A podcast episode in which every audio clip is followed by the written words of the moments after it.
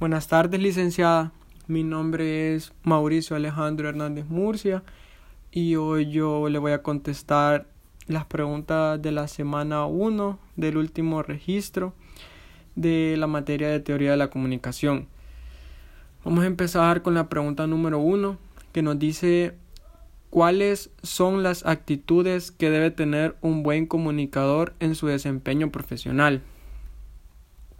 Eh, debe tener un buen carácter, que sea relativamente estable, formar actitudes favorables para el equilibrio de la persona y también el desarrollo de la sociedad.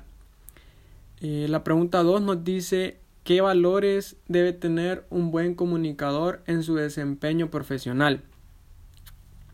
Los valores son cualidades o características consideradas generalmente como positivas, básicamente son los, principios, son los principios éticos sobre los cuales se asienta una persona. Eh, y la tercera pregunta nos dice cuál es la importancia de la buena comunicación en el desempeño profesional. Eh, una buena comunicación sí mejora la competitividad de la organización, su adaptación a los cambios del entorno, facilita el logro de los objetivos y metas establecidas. Y la cuarta y última pregunta nos dice, ¿qué actitudes y valores se, se considerarían negativos en el desempeño profesional?